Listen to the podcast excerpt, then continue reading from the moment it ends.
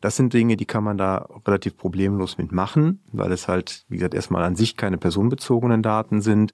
Es wird halt nur dann problematisch, wenn ich jetzt natürlich eine KI einsetzen möchte, die wirklich dann direkt auf meinem System vielleicht auch Zugriff auf dann konkrete E-Mail-Texte hat und oder die ich vielleicht nutze, um mit meinen vorhandenen Systemen sie anzulernen und dort möglichst viel Daten zur Verfügung stelle, um sie dann halt etwas ja, besser für mich vielleicht nutzbar machen zu können. Vertiefe dein Verständnis der digitalen Sicherheit mit Cybersecurity ist Chefsache. Gemeinsam mit Nico Werner und einem Kreis von Cybersecurity-Experten erkundest du fortgeschrittene Konzepte und innovative Lösungen.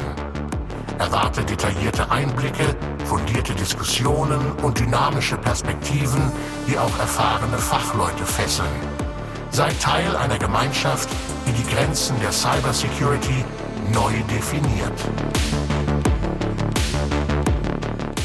Hallo und herzlich willkommen zu einer neuen Folge vom Cybersecurity Chefsache, der Podcast. Heute mit Heiko. Moin Heiko. Moin Nico, grüß dich. Vielen Dank, dass du heute mit dabei bist. Für alle, die dich noch nicht kennen, erzähl doch mal ein paar Sätze über dich. Ja, erstmal freue ich mich natürlich sehr, hier sein zu dürfen. Das ist äh, vielen Dank für die Einladung. Es hat mich sehr gefreut. Und zu mir, ja, also ich bin seit 2004 Datenschutzbeauftragter verschiedener Unternehmen. Ist vielleicht nicht schlecht, wenn wir heute über das Thema Datenschutz sprechen.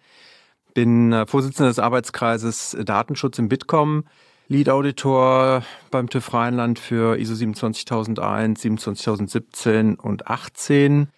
Betreibe selber mit meinen Kollegen, Kolleginnen einen äh, Podcast auch, also auch Podcast-Host, Geschäftsführer, Gesellschafter der Migosense und gelernter Kommunikationselektroniker und Network Security Engineer.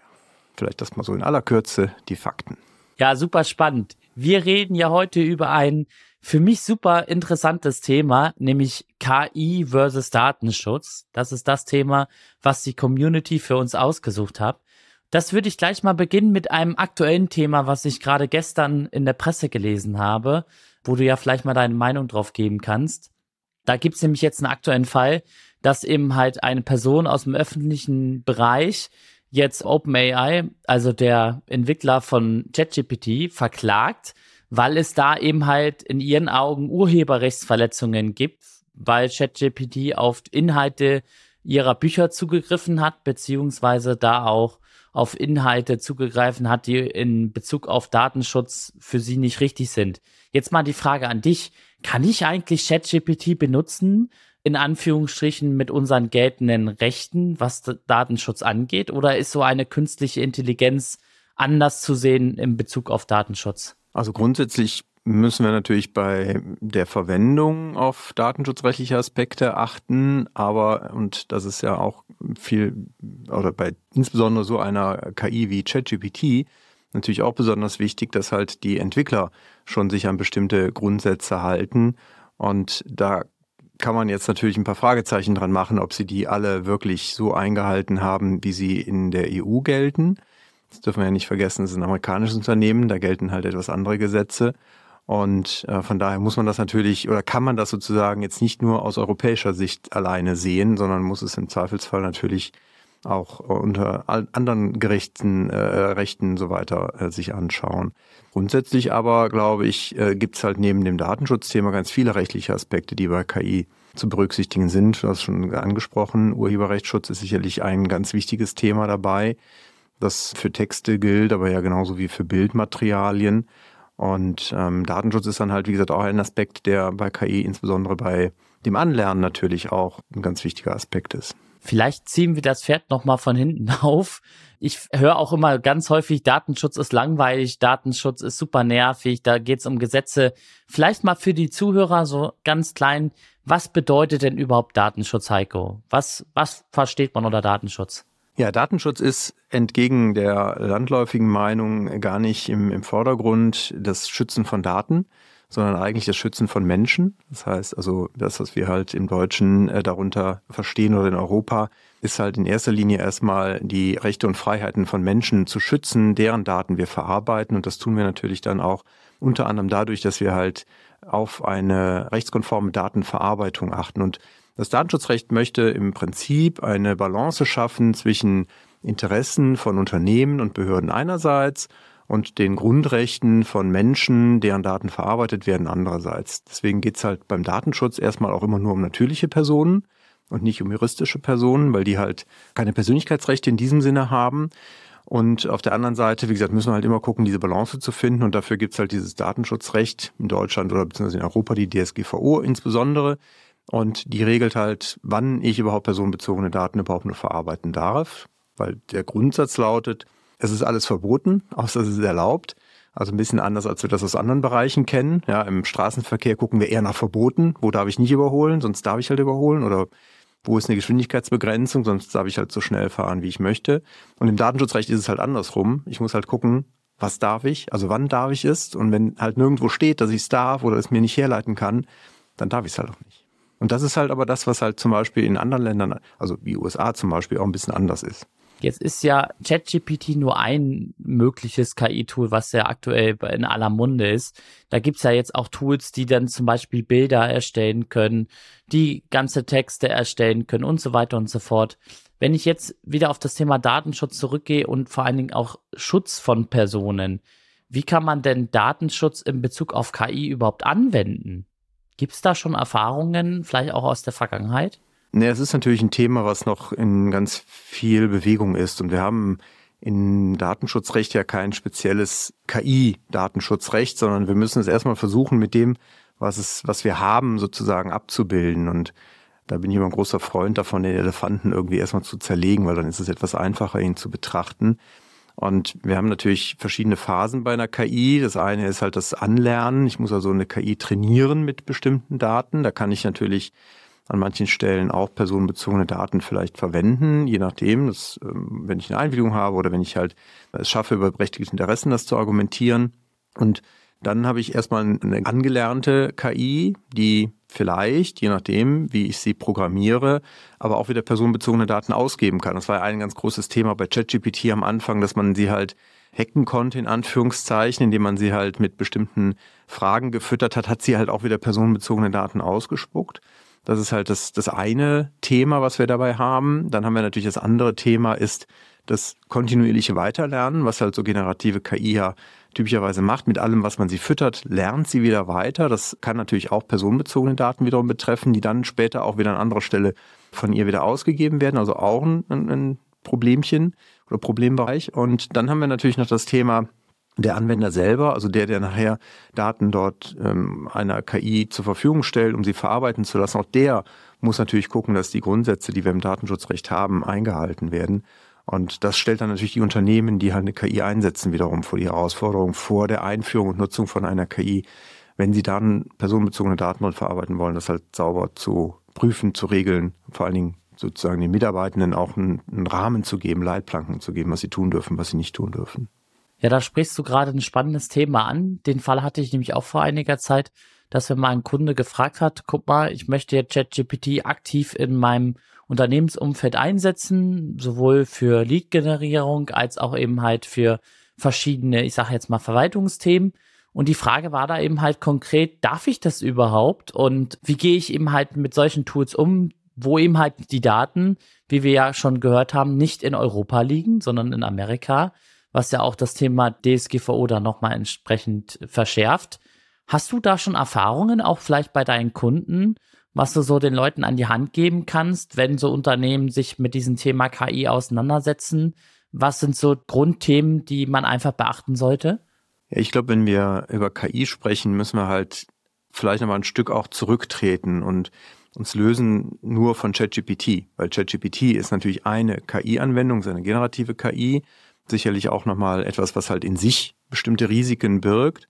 Auf der anderen Seite gibt es aber natürlich ganz, ganz viel andere KI-Anwendungen auch, die Unternehmen deutlich häufiger wahrscheinlich auch schon in der Vergangenheit einsetzen oder eingesetzt haben, als sie das vielleicht mit ChatGPT aktuell tun. Da ist es vielleicht eher, ähm, ja, ich sag mal, ein hohes Interesse daran, aber äh, trotzdem gibt es halt sehr viele Unternehmen, die natürlich zum Beispiel im Bereich der Bildverarbeitung, also Stichwort äh, Personenerkennung in Videoaufnahmen oder halt auch bei Ärzten, die mit Röntgenaufnahmen zum Beispiel arbeiten, um Tumore zu erkennen über eine KI, wie es zum Beispiel deutlich besser kann, als ein Mensch das zum Beispiel kann. Und das sind natürlich ganz viele Anwendungsbereiche, die wir von KI haben, wo es halt auch sehr individuell darauf ankommt, wo sind personenbezogene Daten halt zulässig, aber wo vielleicht auch nicht.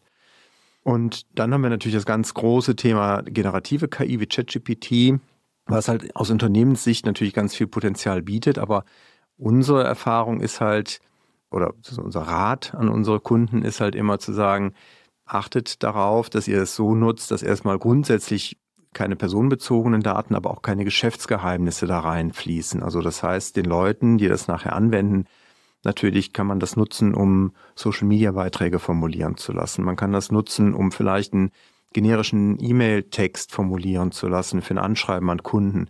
Das sind Dinge, die kann man da relativ problemlos mitmachen, weil es halt, wie gesagt, erstmal an sich keine personenbezogenen Daten sind.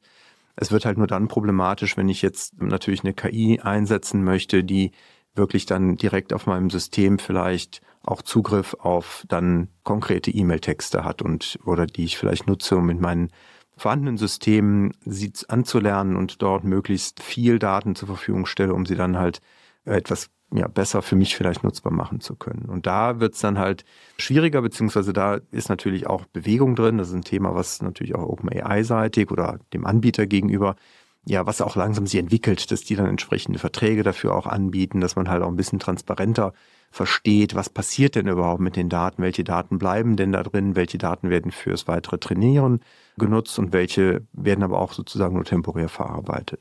Was für mich ja auch ein spannendes Thema ist, jetzt auch in Bezug auf die personenbezogenen Daten, ist, wie kann ich denn die KI dazu zwingen, etwas zu löschen? Also, ich meine, wir haben ja jetzt schon das Problem bei vielen Anwendungen, dieses Recht des Löschen oder Recht des Pseudonymisieren, das geht technisch teilweise einfach gar nicht. Das stelle ich mir ja auch ein super, äh, in Anführungsstrichen, die größte Herausforderung mit in diesem ganzen künstlichen Intelligenzthema. Ja, es ist äh, sicherlich eine Herausforderung und aus meiner Sicht halt auch etwas, was halt schon bei der Entwicklung der äh, KI berücksichtigt werden muss. Also auch dafür Möglichkeiten zu schaffen, bestimmte Informationen auch wieder sozusagen aus dem virtuellen Gedächtnis einer KI löschen zu können, weil das, was der Mensch kann, nämlich wieder vergessen über die Zeit oder was ein Stück natürlich ist, bestimmte Dinge wieder zu vergessen, das wird eine KI sicherlich nicht tun. Wenn wir jetzt mal sozusagen von der bösen Seite der KI zurückgehen, ich habe ja auch in anderen Podcasts schon gesagt, für mich ist KI immer eine Chance, auch in verschiedenen Bereichen. Man muss eben halt nur wissen, wie man es anwendet. Siehst du jetzt in Bezug auf Datenschutz auch Chancen mit KI? Also auch Chancen für dich in deinem Alltag, für dich auch im Unternehmen, wo KI auch in Bezug auf Datenschutz helfen kann? Also wir haben natürlich Vielzahlmöglichkeiten, Einsatzmöglichkeiten von KI grundsätzlich in Unternehmen. Und da gibt es natürlich auch Möglichkeiten, wie man KI durchaus auch datenschutzfördernd einsetzen kann. Wenn ich sie zum Beispiel im Rahmen von einer Videoüberwachung einsetze und sie gut anlerne, worauf kommt es denn wirklich an, dass ich zum Beispiel dann die Videoaufnahme nur dann starte, wenn halt auch wirklich relevante Ereignisse vor der ähm, Videokamera stattfinden und nicht automatisch ich immer das gesamte, äh, die gesamte Aufnahme, also die gesamte Zeit aufnehme und somit natürlich sehr viel mehr personenbezogene Daten speichere, als ich das vielleicht dann tue, wenn ich das halt nur sehr gezielt tue. Auf der anderen Seite haben wir natürlich immer das, also die Herausforderung, dass wir natürlich sehr viel Informationen brauchen, um möglichst gutes Trainings, Trainingsbasis zu schaffen für KI. Also das heißt, ich habe am Anfang im Zweifelsfall natürlich eine Vielzahl an Daten, die ich verarbeiten muss, um nachher sie wiederum so einsetzen zu können, dass sie dann vielleicht aber dazu beiträgt, auch datensparsamer zu sein. Glaubst du, dass wir Datenschutz neu erfinden müssen für, in Bezug auf künstliche Intelligenz? Ich glaube nicht, dass wir es neu erfinden müssen. Ich glaube schon, dass es hilfreich sein kann, wenn man halt die Herausforderungen, die sich mit KI ergeben, durchaus nochmal auch von Gesetzgeberseite her sich vielleicht anschaut und schaut, welche Klarstellungen bedarf es, vielleicht auch Ermächtigungen für die Verarbeitung von Daten in einer KI oder auch das Thema Löschen, was du eben angesprochen hast, äh, könnte vielleicht eins sein, wo es nochmal vielleicht ergänzende Regelungen bedarf.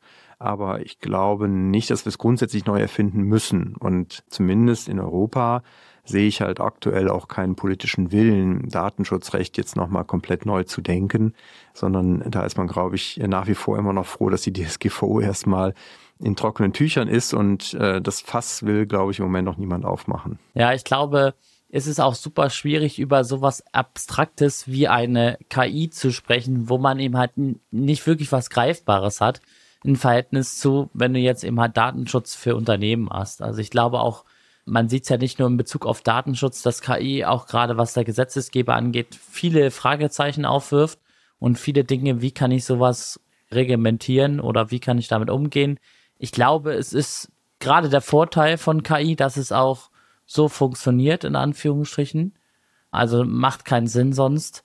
Also von daher äh, müsste man das entsprechend, ja, in Anführungsstrichen auch um die KI drumherum bauen. Also man muss gucken, wie du schon gesagt hast, ich sage das mal aus Security-Sicht, dass man Datenschutz schon bei der Entwicklung mitbringt, genauso wie man Security bei der Entwicklung mit reinbringt, weil sonst hat man eben halt auch keine Chance. Ja, es ist äh, sicherlich, wie gesagt, eine ganz große Herausforderung, die gesetzlichen Anforderungen äh, früh mit zu berücksichtigen in der Entwicklung. Und die aus meiner Sicht wahrscheinlich größte Herausforderung für Entwickler dabei ist halt die unterschiedlichen gesetzlichen Lagen, die wir halt weltweit haben bei einer Entwicklung wie ChatGPT, die halt einfach mit Daten aus dem Internet gefüttert wird, was halt typischerweise ja aus der gesamten Welt kommt das alles zu berücksichtigen, das wird halt im Zweifelsfall nicht funktionieren. Also so viel kann man wahrscheinlich gar nicht äh, an Unterschied bis hin zu der Gefahr, dass es ja widersprüchliche Regelungen gibt in unterschiedlichen Ländern. Also das wird halt tatsächlich sehr schwierig wahrscheinlich, das alles für alle Länder rechtskonform erstmal hinzukriegen. Also muss man schauen, wo ist der kleinste gemeinsame Nenner. Die Bereitschaft, das aber zu tun, die muss halt aber auch da sein, um eine möglichst hohe Akzeptanz auch in allen Ländern dieser Erde dann auch zu bekommen. Und meine, da haben wir natürlich in Europa einen riesen Vorteil, dass wir natürlich mit der DSGVO eine einheitliche Rechtsgrundlage haben für ganz Europa, die es halt, ja, ich sag mal, zumindest von der ähm, ja, Stärke, der Verhandlungsstärke einer Europäischen Union vielleicht ein bisschen besser macht, als wenn ich jetzt, keine Ahnung, das malaysische Datenschutzrecht noch irgendwie berücksichtigt wissen möchte.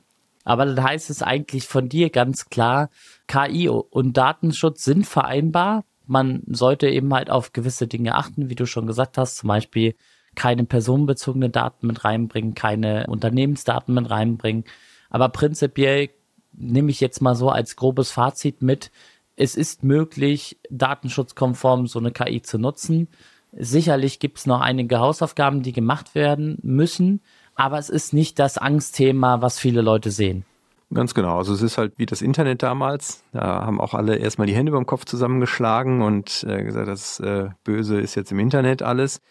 Es geht, ja. Also ich glaube schon, dass da sehr viel geht. Es ist immer die Frage des Anwendungszwecks. So wie halt bei allem, was ich mit, mit personenbezogenen Daten mache, muss ich mir halt immer überlegen, was ist mein Zweck, den ich damit verfolge und ist eine KI dafür wirklich ein besseres Instrument als vielleicht eine ähm, bisher alter, äh, sozusagen herkömmliche Datenverarbeitung. Wenn ich das aber darstellen kann, dann kann ich es auch letztendlich in den meisten Fällen wahrscheinlich datenschutzkonform tun.